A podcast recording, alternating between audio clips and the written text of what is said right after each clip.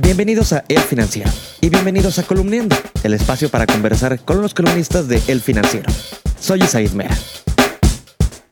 Fitch rebajó la calificación de Pemex a grado especulativo, en un severo revés para las políticas del gobierno del presidente López Obrador que busca reanimar a la atribulada y endeudada petrolera mexicana. Para hablar de este tema, hoy en un columniando especial nos acompaña Atzayael Torres.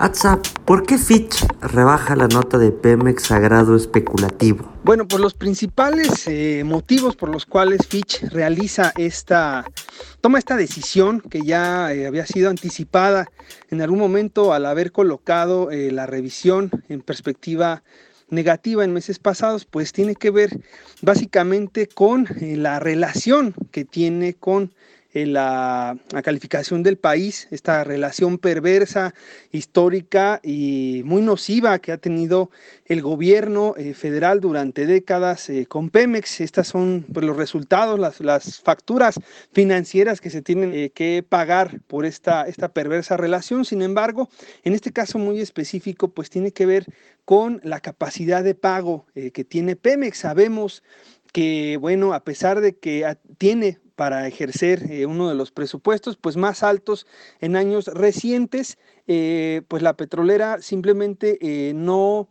ha dado los resultados que esperan los mercados financieros en este sentido. Vemos que ha reportado de manera consecutiva pérdidas, vemos que en materia operativa, bueno, pues no ha podido o enfrenta el nivel más bajo en la producción en más de 35 años. Este es un dato muy importante.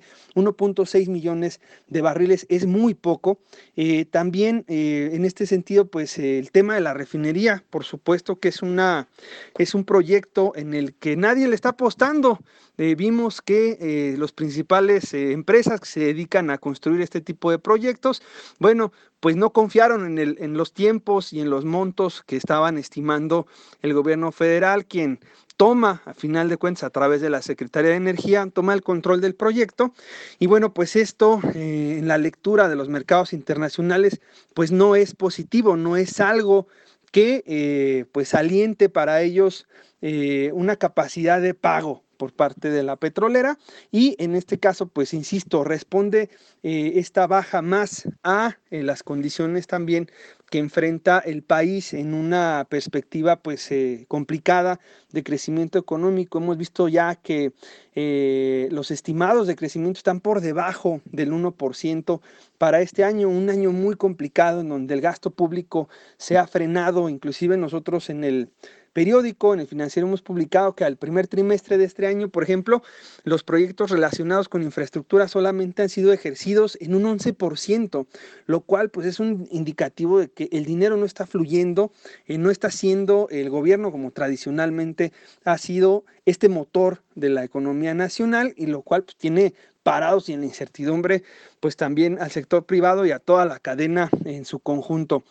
Oye, ¿y podremos ver un cambio en las políticas del gobierno? Por ejemplo, déjame pensar, cancelar la refinería de dos bocas o bien revivir las licitaciones petroleras? ¿Qué podremos ver hacia adelante por parte del gobierno a raíz de esta, de esta calificación que hoy castiga eh, Fitch y que posiblemente eh, vendrán algunas otras eh, medidas al respecto por parte de algunas otras firmas.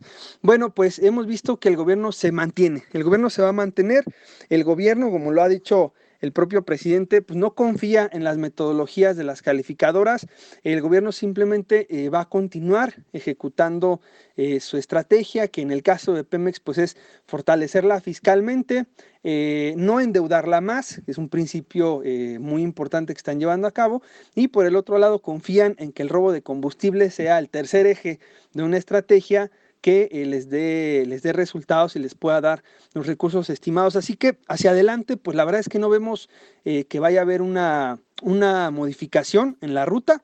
Eh, esperemos también a ver el plan de negocios que está por presentar en las siguientes semanas Pemex, a ver si nos da alguna sorpresa, pero francamente no lo creo. La columna Energía con H al final de Atzayael Torres la puedes leer todos los miércoles en las páginas de El Financiero y también en www.elfinanciero.com.mx. Soy Zaid Mera, me despido, pero nos escuchamos muy pronto.